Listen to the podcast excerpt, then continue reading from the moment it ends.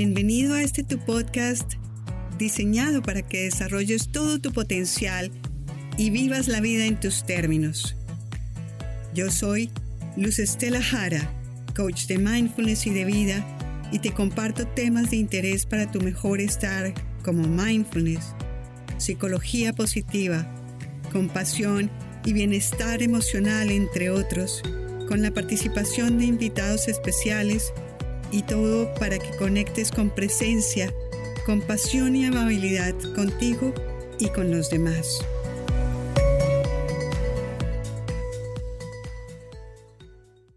Hola, ¿qué tal todos? Muchísimas gracias por la audiencia en el canal de Luz Estela Jara y en este programa muy, muy especial de Héroes de Vida, en el que hoy tenemos un invitado muy especial, un invitado muy especial Alex Abad. Él es eh, del, em, del, Perú. En este momento él está en el Perú y yo estoy en Canadá, maravillosamente conectados aquí em, de viva voz. Nos cuenta hoy su historia en ánimo de, de compartirla y de mirar cómo todos tenemos nuestros retos, todos tenemos nuestras obstáculos, nuestros momentos regulares, no tan buenos, algunos muy buenos, para tener, a ver de dónde nos agarramos y seguir en este motivante episodio que nos da la vida, momento a momento, día a día. Entonces, sin más, dando la bienvenida a Alex, qué gusto, muchas gracias por haber aceptado mi invitación. Nos conocimos hace poco y ya como si estuviéramos viejos amigos. De acuerdo, de acuerdo. Muchas gracias, Luz. Gracias por estar aquí en tu espacio, por compartirlo conmigo, por, eh, por la invitación. La verdad, como tú dices, eh, nos conocimos hace muy poco, pero esa conexión fue muy fuerte y de verdad que me alegra muchísimo, me alegra muchísimo estar aquí contigo en este momento. Gracias, gracias Alex. Entonces, si por favor nos quieres contar un poco de tu historia, qué haces, de dónde, de dónde eres, eres de Lima. Así es, estoy de Lima. A ver, empecemos. Ah, mira, mi nombre es Alex, Alex Abad. Y yo vivo acá en Lima, Perú. ¿Quién soy? Bueno, antes que nada, soy un creyente, un hijo de Dios. Eh, trato de ser consecuente con mi fe, es para mí lo más importante. Abraces lo que abraces, siempre hay que ser consecuente con lo que uno cree, este, con lo que uno piensa. Eh, tengo una esposa maravillosa, una niña de dos años, este, de verdad, que la cual vivo agradecido día a día tenerla aquí. Y ahora con, la, con el tema de la virtualidad, porque trabajo en remoto, la, la veo crecer todos los días y para mí es un regalo especial este tiempo, ¿no? Este tiempo, porque de repente en otras circunstancias yo tenía que salir de trabajo y no verla, solamente verla crecer o en la mañana o en la noche, no durante el día. Así que para mí es todo una gran bendición. Eh, sí, acá vivo en Lima, como te comentaba. Eh, de profesión soy economista tengo un MBA aquí en Centrum y trabajo en, en, finanzas, en área de finanzas en un banco aquí en Lima. Ya hace 10 años, este año cumplió 10 años ahí. Es un espacio maravilloso de trabajo, de desarrollo, en el cual también he podido crecer y, y, también he conocido gente maravillosa. Creo que es una de las cosas que si algo tengo que, agradecer mucho a Dios es el eso, ¿no? De, de en el camino de mi vida haberme rodeado bueno, haberme encontrado con gente maravillosa, ¿no? Con gente que de una manera u otra este, me ha permitido este, avanzar, crecer y ser, ser lo que soy, de verdad. Por parte de mi familia también ha sido todo, todo una gran bendición en el sentido de que por el lado materno y paterno siempre ha habido una persona que me ha motivado a hacer, a hacer cosas, a lograr cosas, animarme, ¿no? Y ahora que tengo a mi esposa también y, conozco a su familia y, durante todo este tiempo, también para mí ellos son una gran bendición. O sea, en ese aspecto yo creo que soy muy afortunado, soy muy bendecido al estar rodeado de gente que, me ha inspirado mucho desde niño, desde pequeño, ¿no?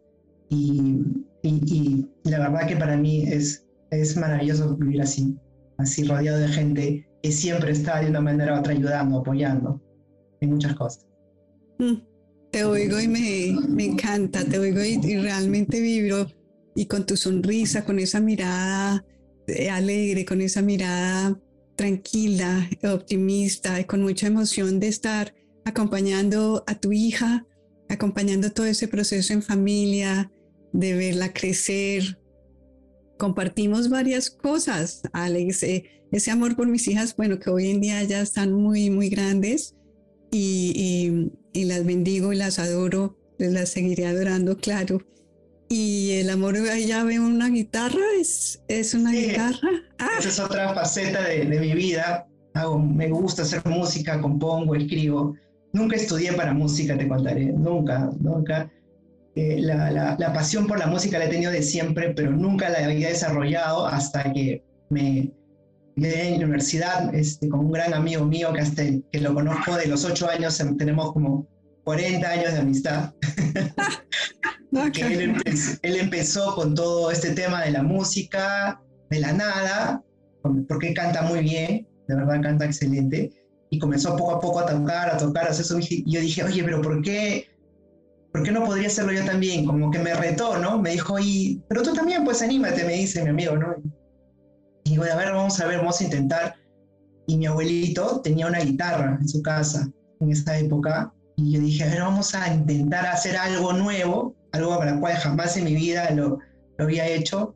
Y bueno, vamos a, a ponerle un poquito de, de, de ganas, ¿no? A las cosas la verdad que como la música me gustaba mucho, empecé, empecé tratando de, de, tocar este, canciones fáciles que, que me gustaban. Y así fui, dale, que te dale, que te dale, que te dale, hasta que salieron canciones, compuse canciones, escribí canciones. No, ha sido una experiencia muy bonita. Claro, no las tengo todavía, como se dice, listas, o sea, como para poder ya lanzarlas, pero esa es una tarea que tengo pendiente que espero lograr pronto. Qué delicia escucharte y ese, ese, sí, ese gusto que le estás sacando, o sea, más que la meta donde vayas a llegar, tienes ese propósito de cantar, de aprender, de, mejorar, y ese es el camino, eh, el día a día, la, la, canción que sacas, la emoción con, o el error que hiciste, entonces, ay, muestra a ver cómo lo corregimos y seguir avanzando y avanzando. Qué delicia, y esa es, esa es una de las características eh, de la lista pues que hay. De las personas como más exitosas y más exitosas hablo en términos de, de felicidad, de bienestar, de que em, se empuja el límite, ¿verdad? Se empuja un poco el límite.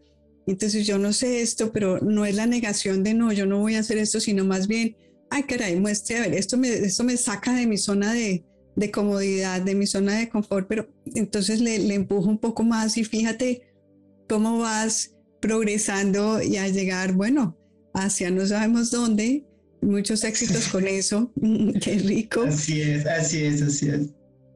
Y sí, y, y, los dos somos economistas también eh, eh, en la parte de la economía, pero yo sí eh, la dejé, creo que nunca la tomé una carrera preciosa, pero, pero bueno, otros rumbos, otros rumbos cogieron. Y, y, también mencionas algo que me parece muy, muy lindo y es ese amor que se ve que tú tuviste en tu seno familiar, esa, como esa protección. Y eso es otra de las cosas supremamente importantes eh, a los papás, de confiar en sus hijos, de darles todo el amor de la vida porque a veces como papás, y no fui distinta, es el temor a con quién van a estar, se van a enredar con amigos que no son de mi, de mi querer, van a coger por mal camino y eso, eso nos, nos evita, nos previene de gozar y de confiar en ellos y de darles todo ese amor.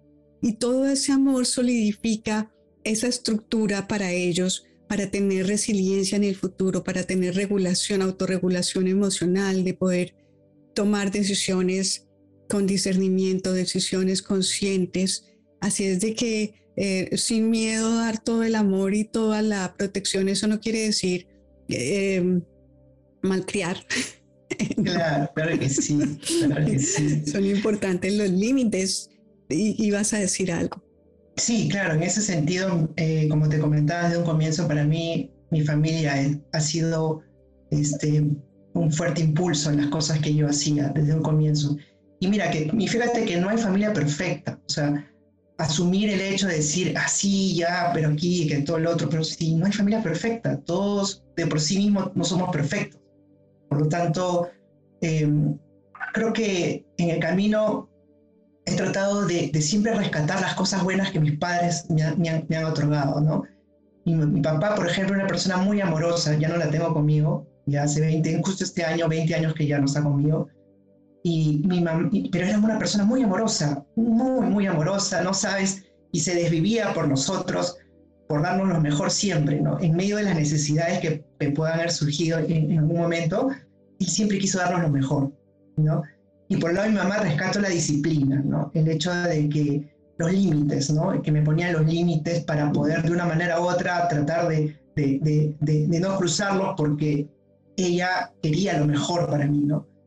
Entonces un poco como que he tratado de, sacar lo mejor de ambos mundos de, mi familia, ¿no? Para poder seguir creciendo, avanzando, ¿no? Eso por un lado, por, el, por, mi familia, ¿no?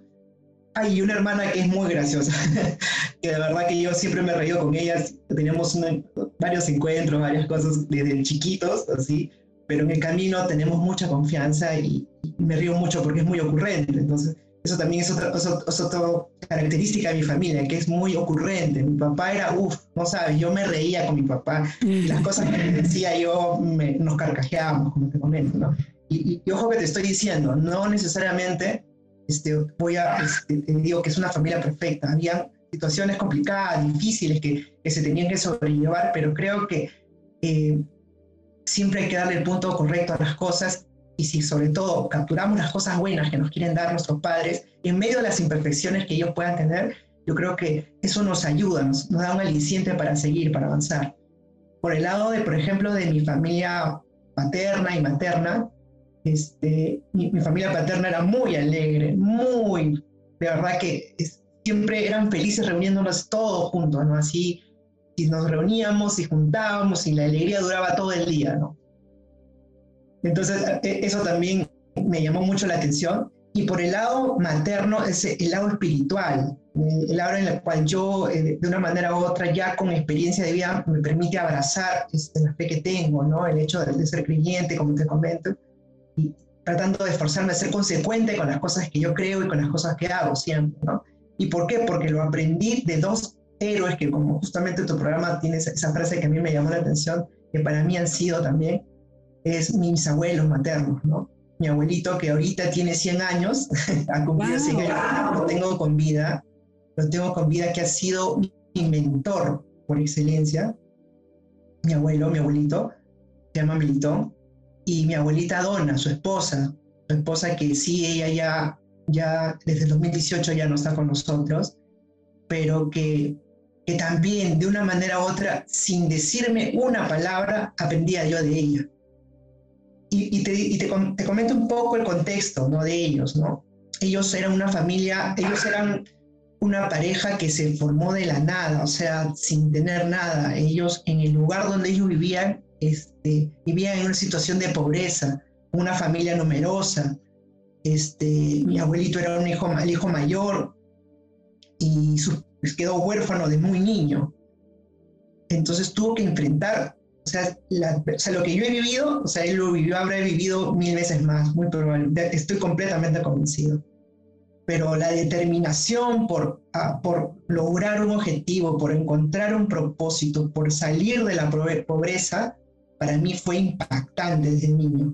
Porque él me contó mucho y me decía, bueno, y ahora ya no, no tengo esa, bueno, la pandemia es un poco como lo que nos ha alejado y aparte también por la edad, no, tenemos esa, esa conexión que hemos tenido por toda mi vida y es algo que yo extraño, pero yo siempre voy a vivir agradecido con él porque no sabes las horas de dedicación, de amor, de paciencia que, que, él me dio para explicarme su vida, para explicarme las luchas que tuvo, para explicarme un poco también este, todo lo, su aprendizaje que tuvo desde, desde joven y cómo logró lo que logró, porque su intención era decir, vivo en una situación de pobreza, yo no quiero que mi familia sea pobre, yo no quiero que mis nietos vivan en pobreza, yo no quiero que ellos experimenten este tipo de cosas.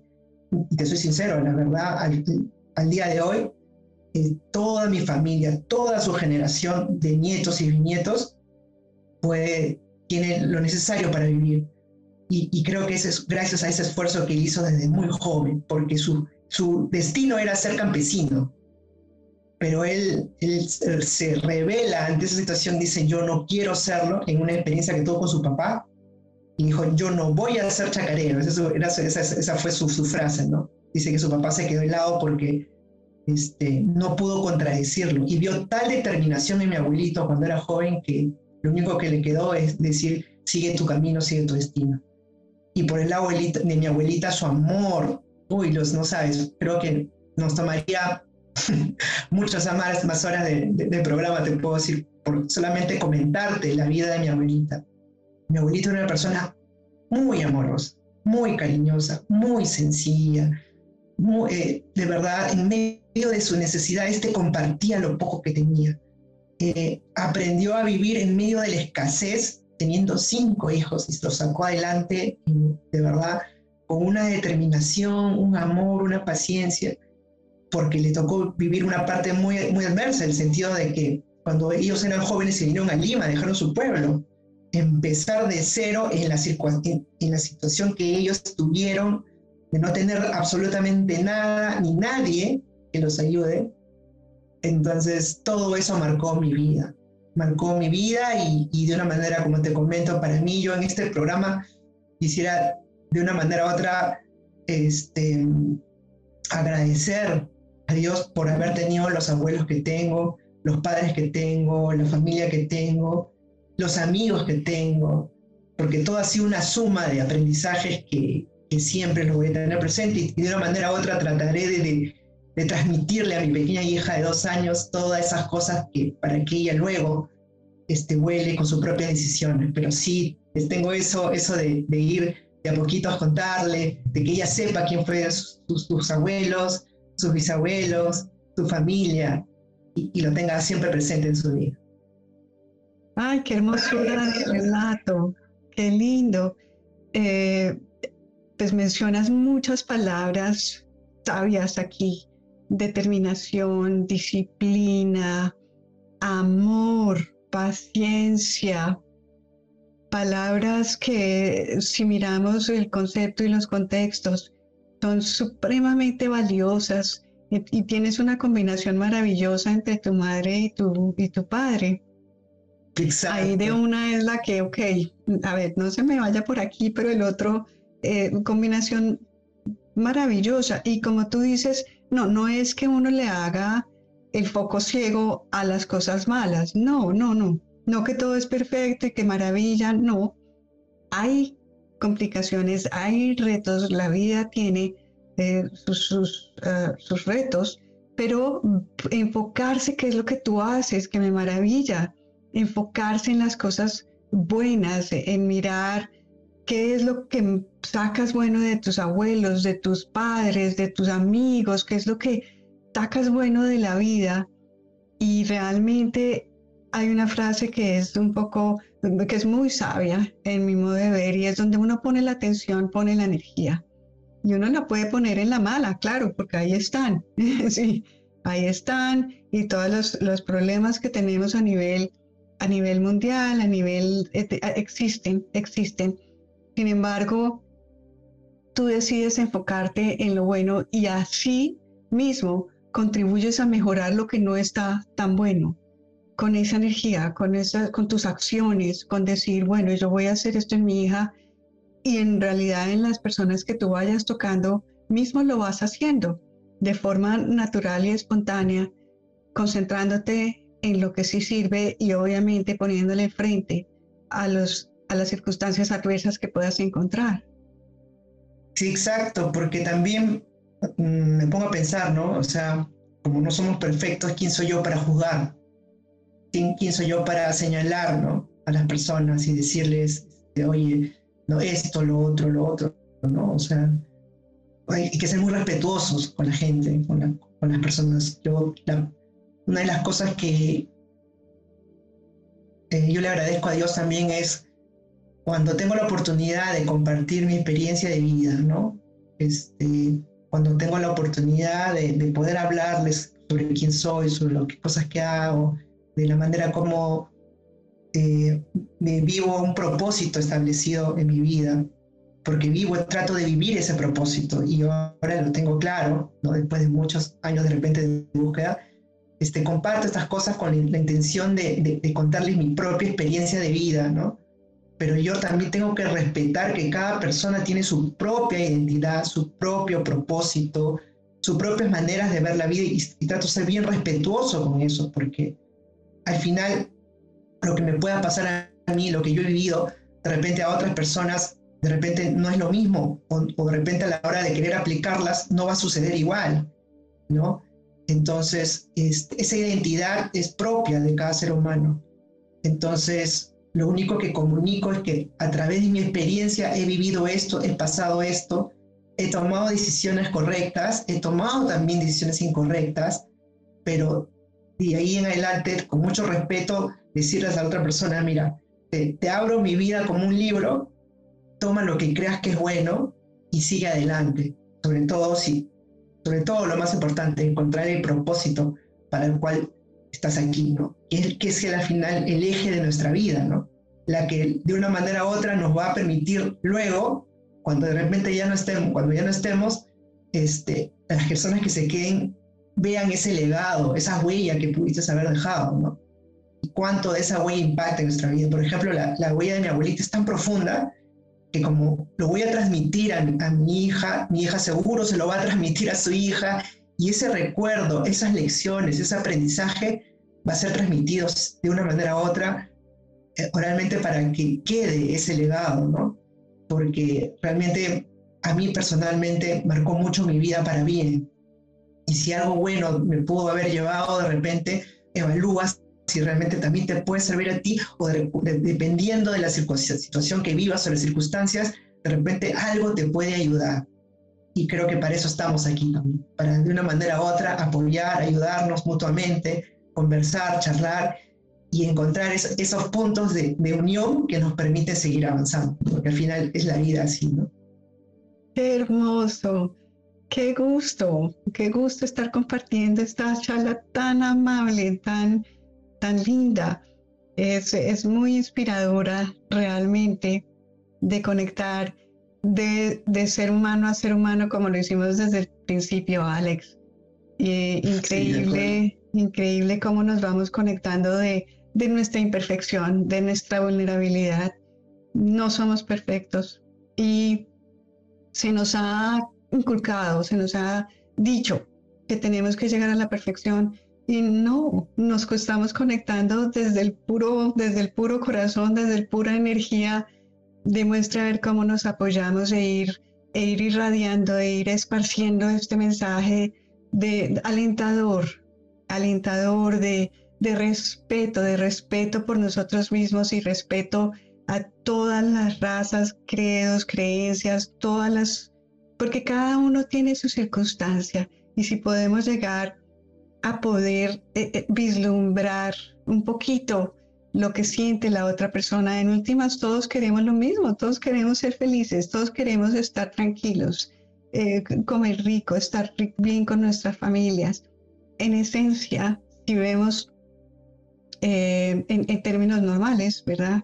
Habrá, habrá casos excepcionales que, también por circunstancias podrán no ser el caso, pero en general creo en la bondad y, entiendo que tú también eh, crees en la, en la bondad genuina natural.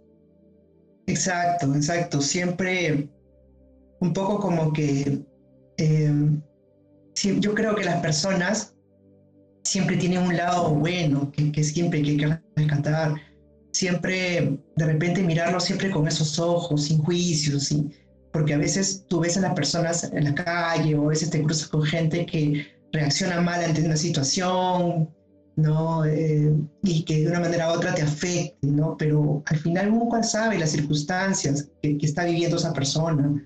Uno no sabe qué sucedió en la mañana para que esa persona pueda reaccionar así. Tú no sabes qué pueda estar sufriendo, tú no sabes qué pueda estar pasando, ¿no? Entonces, yo creo que, eh, como te digo, ¿no? a veces hay que tratar de ponerse en los zapatos de otras personas, ¿no? Que, que, están pasando mal, mal momento, ¿no? Hay personas duras que, por ejemplo, por ejemplo, me llama la atención porque mi abuelito en un comienzo, porque como estaba tan determinado en lograr las cosas, él era una persona muy dura. Y es más, con mi, con, mis, con, mis, con mi mamá, con mis tíos, él fue una persona que de repente ya su disciplina fue dura, fue muy, muy, muy duro, ¿no? Eh, igual ayudó mucho a sus hijos, los sacó adelante y pudo hacer las cosas que pudo hacer. Pero con los nietos, mi abuelito se, se totalmente se ablandó, llegó al otro extremo, muy consentidor y yo soy como el varón, el, hombre mayor, o sea, el nieto mayor, varón, porque hay una nieta mayor, mi prima. Eh, entonces él me veía a mí como, como, como, siempre, todos los fines de semana desde niño íbamos a visitarlo, los fines de semana en familia. Este, como mi, tengo primos de mi, mi propiedad, entonces todos íbamos pues a la casa de los abuelitos, ya sabíamos de que los domingos, los sábados estamos ahí con ellos a comer, ¿no? Y, y toda la familia disfrutaba y allí jugábamos. Y entonces mi abuelito, desde, hemos visto desde, yo desde, toda la vida, tengo recuerdos de, de, siempre. Entonces mi abuelito con nosotros ha sido bien consentido, bien, bien amoroso, o sea, e, eso, eso también me llama la atención, por así decírtelo, ¿no? Porque cualquiera podría de repente que conozca la vida de cerca, mi abuelito podría haber dicho, no, esa persona fue muy dura, ¿no? Pero, pero después pasar, con el paso del tiempo y los años, y claro, con el, apoyo, el tremendo apoyo pues, que tuvo mi abuelita, este, que era, todo, era el, equilibrio para su propia vida, o sea, definitivamente mi abuelito dio ese giro. Por eso te decía, ¿no? O sea, prejuzgar, ¿no? Prejuzgar, prejuicio. La misma palabra se está diciendo pre, ¿no? Antes de tener un juicio. O sea, hay que ser cuidadosos, hay que ser respetuosos, hay que, hay que de repente este, tratar de poner los zapatos de otras personas, ¿no? Y, si tienes la oportunidad de hacer el bien, hacerlo. ¿Por qué no? ¿Por qué no? ¿Por qué no ayudar? Entonces, son esas cosas que me marcan por el, por el hecho de, de, haber tenido y de ser tan bendecido por la, tener la familia que he tenido, los amigos que he tenido, porque los amigos son otra historia, es otro, otro, otro capítulo, si quieres, de, de, esta conversación, porque cuán importante, ¿no? O sea, las personas con las que te rodeas, ¿no? Con las que estás, ¿no? Obviamente en el camino nada es perfecto. La vida es, sinuosa, ¿no? Vas por un lado, por otro lado, buscando por dónde puedes pisar, te caes, te rebalas, ¿no? Este, te cuesta salir, pero tienes que seguir caminando porque la vida no queda ahí, ¿no? Entonces todos esos detallitos eh, te van formando como persona, te van ayudando, ¿no? A seguir avanzando y creciendo siempre con ese eje importante, el propósito, el propósito por el cual estás aquí. Y, eso es justamente lo que, lo que quería mencionar, tener ese detalle, ¿no? sí, qué hermoso. Me, me, me, me, acuerdo de una historia de la vida real y de cómo un excombatiente, excombatiente eh, de Afganistán, ya hace algunos años, y tenía, tenía un trama de, después de la guerra y em, entonces su, jefe, el general pues del, batallón, eh, les dijo que tomaran un curso de mindfulness, eh, un curso para poder un poco aprender estas herramientas de tener conciencia, porque esto no es más que tener conciencia.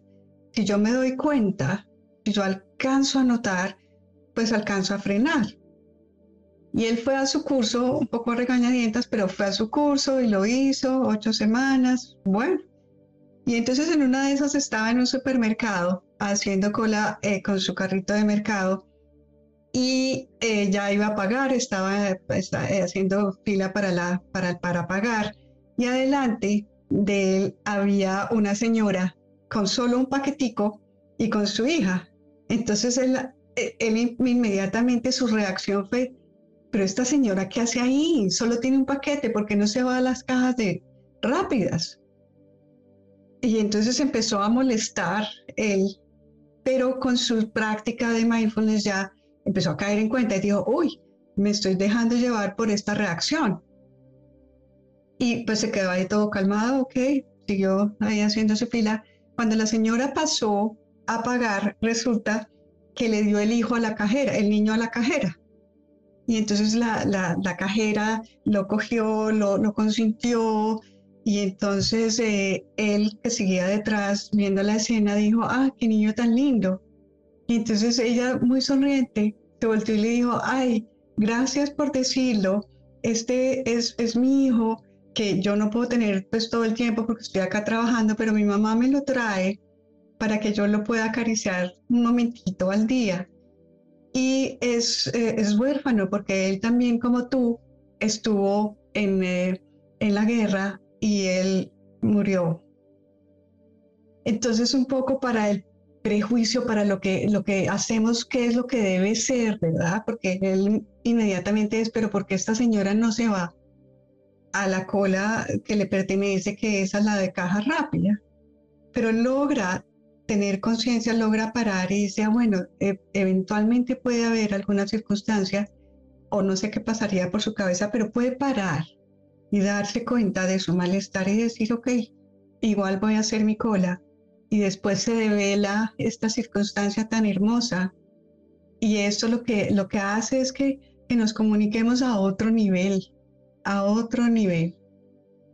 Sí, eh, y como tú dices, ¿no? Hay que ser bien conscientes de, de, ello, ¿no? Y ahora, eh, no, como te comento siempre, no somos, no somos seres perfectos, somos perfectibles. Vamos poco a poco construyendo la mejor versión de, de, ti mismo, ¿no? E, eso, eso es, lo, eso es lo, lo más que seas consciente de eso, ¿no? Eh, vas a cometer errores, o sea, definitivamente, ¿no? O sea, eh, y, la idea está en decir, oye, pero bueno, sigamos adelante, no, no nos detengamos, ya, ya sucedió, ya pasó. Y hay uno de los, uno de los, de repente, de las cosas que es bien complicado para cada uno es de repente, a veces somos muy duros con nosotros mismos, ¿no? Cuando cometemos errores, ¿no? A veces somos, o sea, somos muy descendientes de repente con los demás y con nosotros, pues, son, nos destruimos, eh, este, mucho, ¿no? Y, y, y, en ese aspecto hay que ser cuidadosos porque eh, hay que aprender a amarse a sí mismo primero, hay que aprender a reconocer las cosas buenas, las cosas no tan buenas que tienes, tus procesos de aprendizaje, ¿no? Y, y si te equivocas, bueno, te equivocaste, o sea, sigue adelante, ¿no? Sí, sigue adelante. No, no, hay, no hay por qué mirar atrás te cuento una experiencia corta que, que impactó muchísimo y es una anécdota casa porque no vas a poder creer lo que sucedió, pero un poco como que esa, esa, eso marcó un poco también como en, cuanto a el, en cómo no hay que ser tan duro con, con, uno mismo. Yo era analista de, en una empresa este, semipública, se podría decir, y era responsable de la recaudación de, de ingresos y llevaba los reportes de toda la recaudación de ingresos, como estaba en el área de finanzas, siempre, siempre me he movido en el área de finanzas por, por mi carrera. Entonces este, hubo un problema en el sistema y nosotros teníamos que distribuir esos ingresos en todas las municipalidades de Lima. ¿Ya? Entonces este, el sistema calculó mal las cuotas que les correspondían a los impuestos que se habían pagado y tenían que repartirse.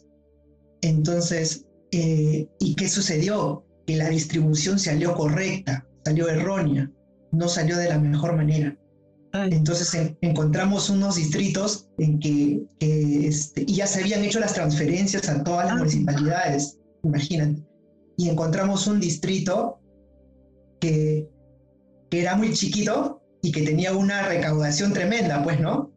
Y otro que era grande y te recibía poco, pues. Entonces, la verdad que este, yo dije, wow, y yo, yo preparaba los reportes, ¿no?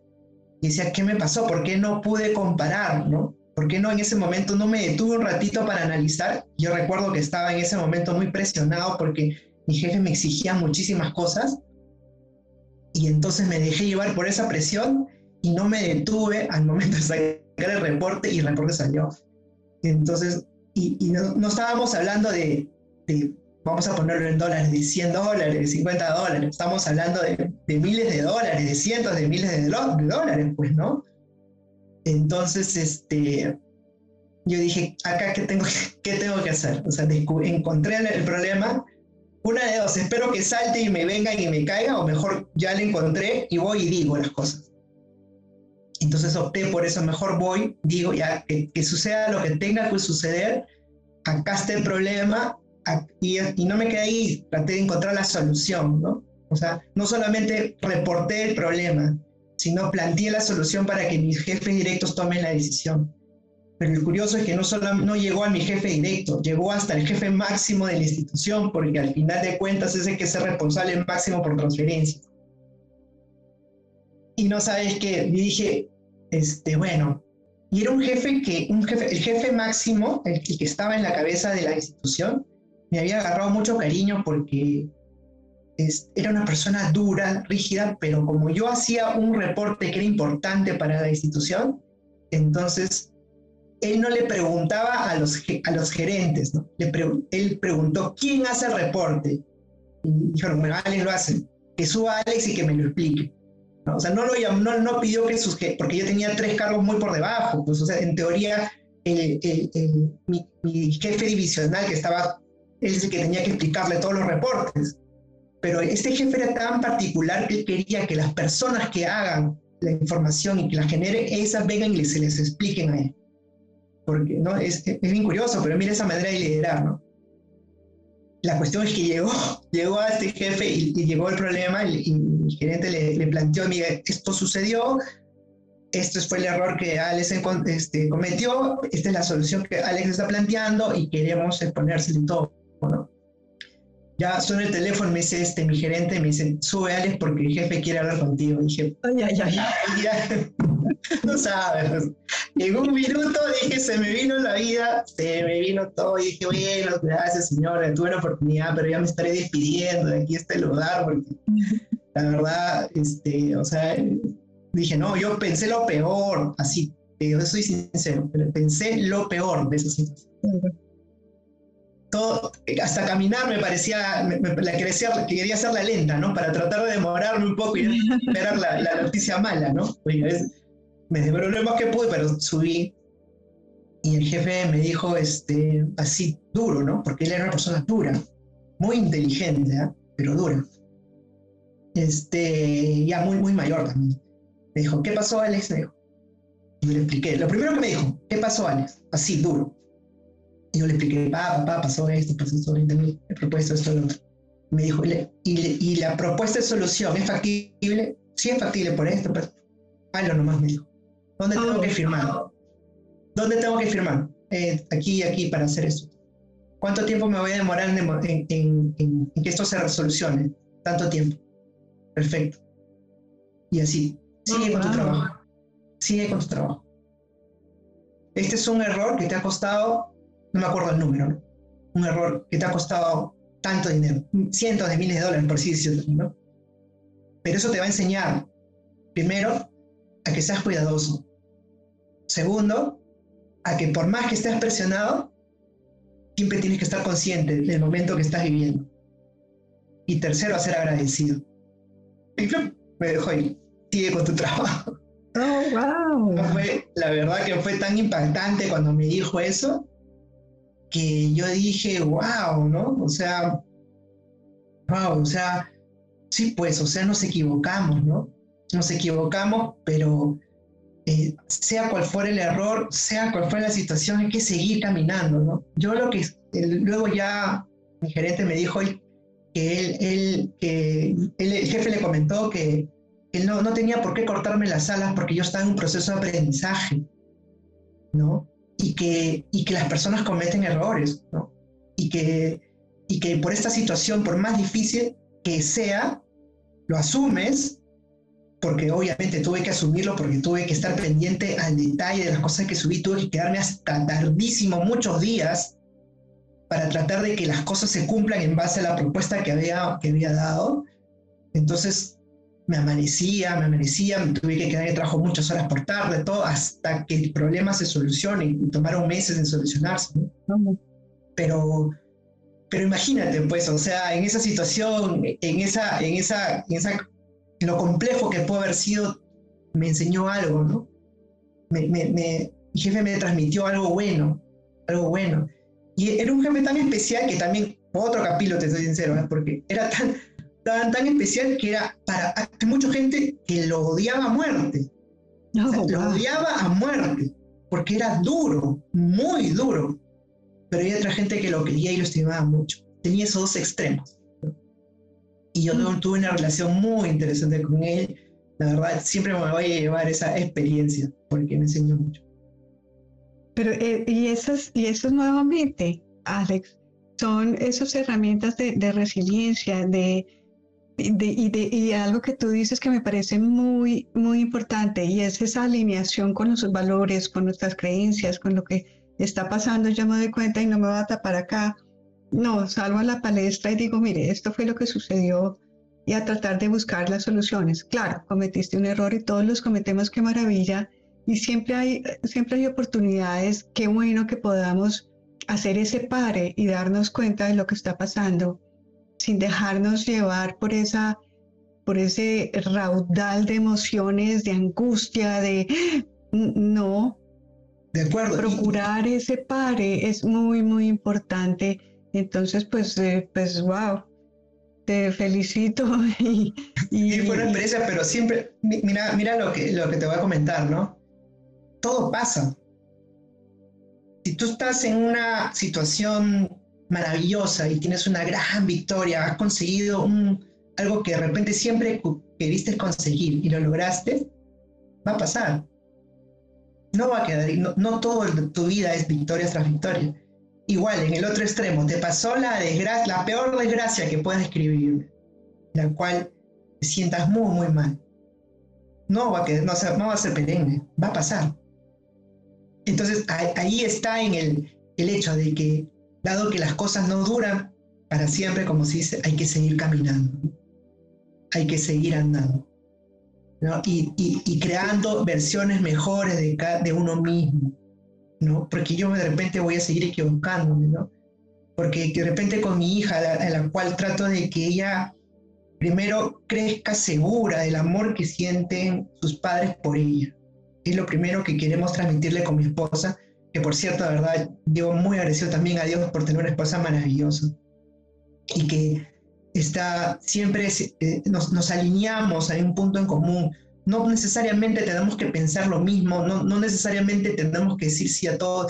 De una manera u otra conversamos, hablamos, tratamos de alinear en el sentido de que mi hija encuentre una cierta unidad que le permita tener seguridad, ¿no? En esas cosas que para nosotros no son no negociables su, su, vida, sus valores, ¿no? el amor de familia, la amistad, la lealtad, todas esas cosas que queremos que, que de repente transmitirle y que ella en su propio crecimiento, en su propio aprendizaje, vaya tomando para sí misma, para que ella también pueda seguir creciendo y, y escribiendo su propia historia, ¿no? Sin que nosotros le impongamos nada, sin que nosotros le tengamos que decir, no, esto tiene que ser así porque yo creo que es así, ¿no?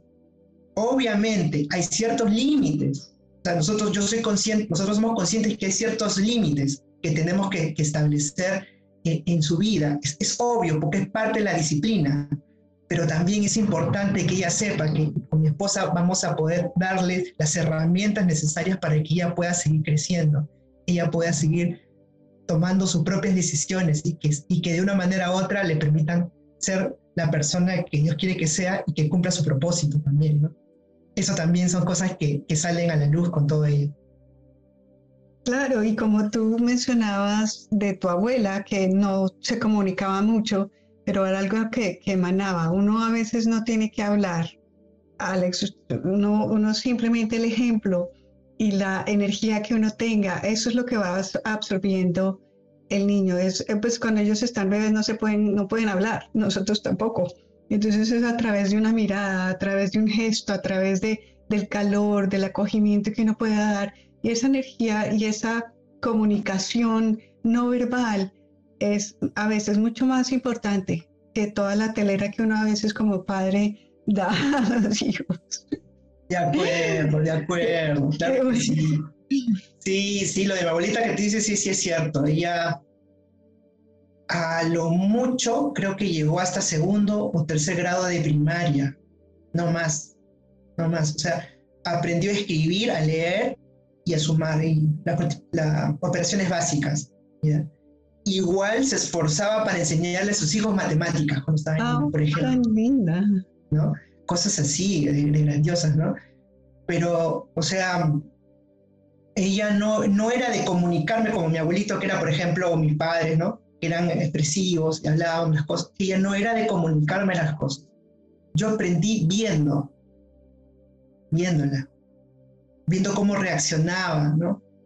Eh, ella, ella- ella vivía en un lugar cuando llegó por primera vez donde no había nada de casas, todo era terrenos baldíos así nomás. Y esa fue la primera casa de toda esa cuadra y creo de muchas cuadras alrededor, ¿ya? Y es más, es, debe ser la, haber sido una de las primeras casas que tenía agua. Oh, Y la gente venía y pedía, le pedía agua. Y ella lo daba.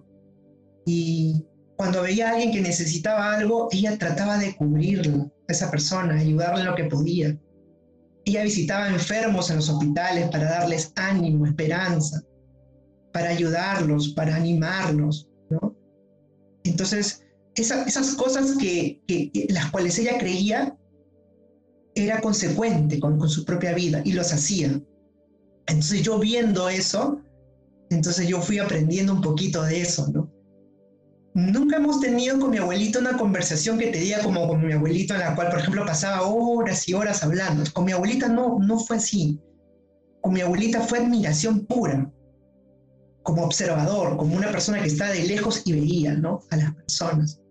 Se levantaba muy temprano para leer, ¿no? Para cantar, se levantaba muy temprano para hacer sus cosas, ¿no? Y, todas, todas estas cosas así. Y, y hay algo que siempre decía, ¿no? Todo lo que hagas, hijo, con amor, siempre va a salir bien. de acuerdo. Siempre va a salir bien.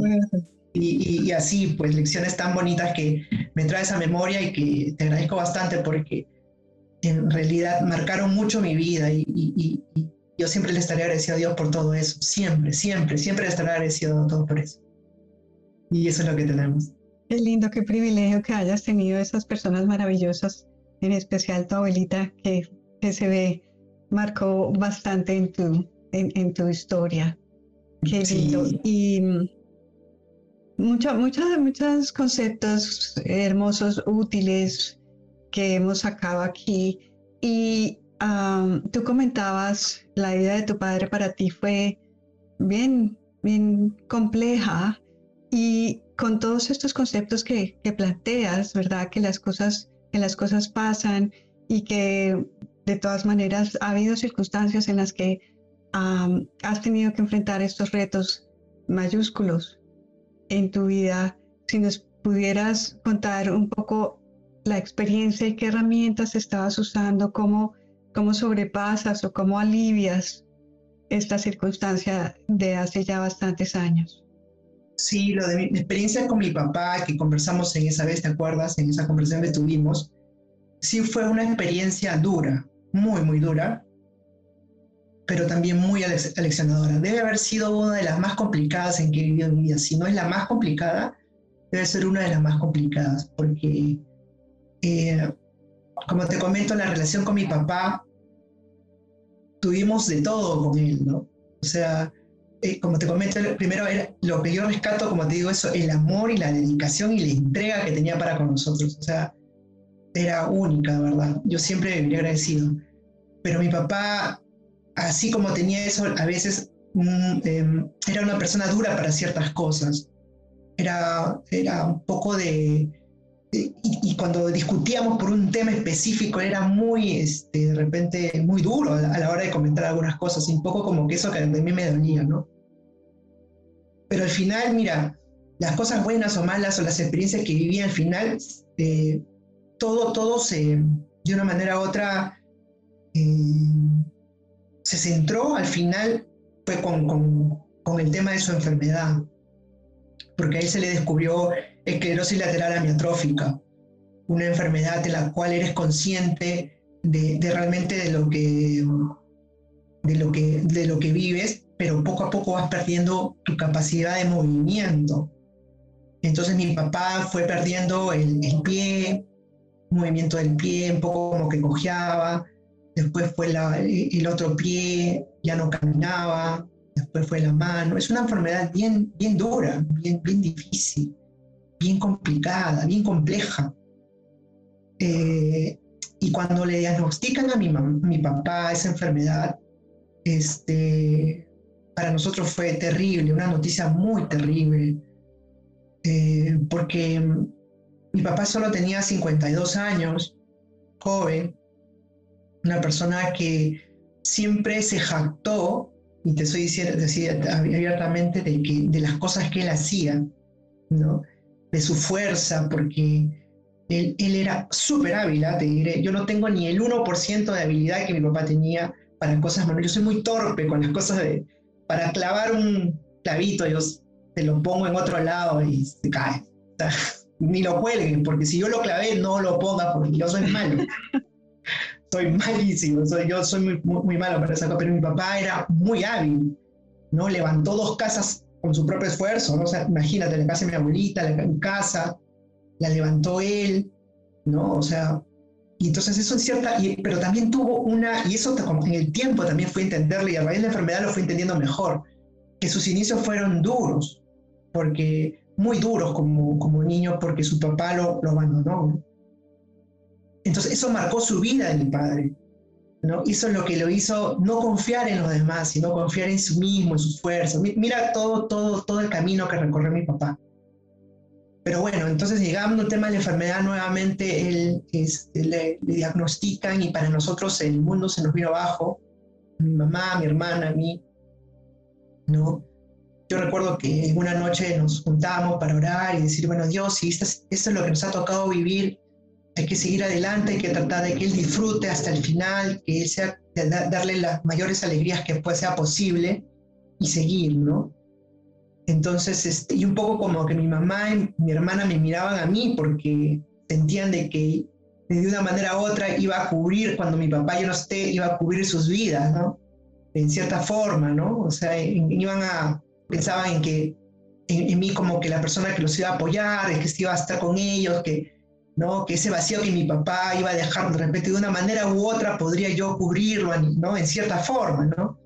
Me preguntaba mucho, hablamos mucho. Entonces yo durante todo ese proceso traté de mantener, como te comento, cierta, este, de cierto, como que si las cosas tenían que suceder, pero teníamos que seguir caminando, ¿no?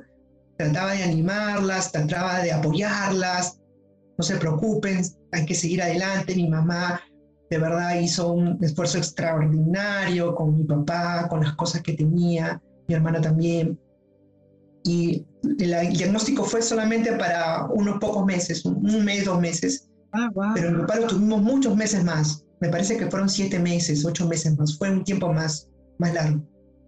Entonces, este, hasta que, hasta que mi papá, aunque tú no lo crees, yo siempre oraba por él, yo decía, Dios, este, no me gustaría que mi papá se vaya sin cerrar círculos, ¿no?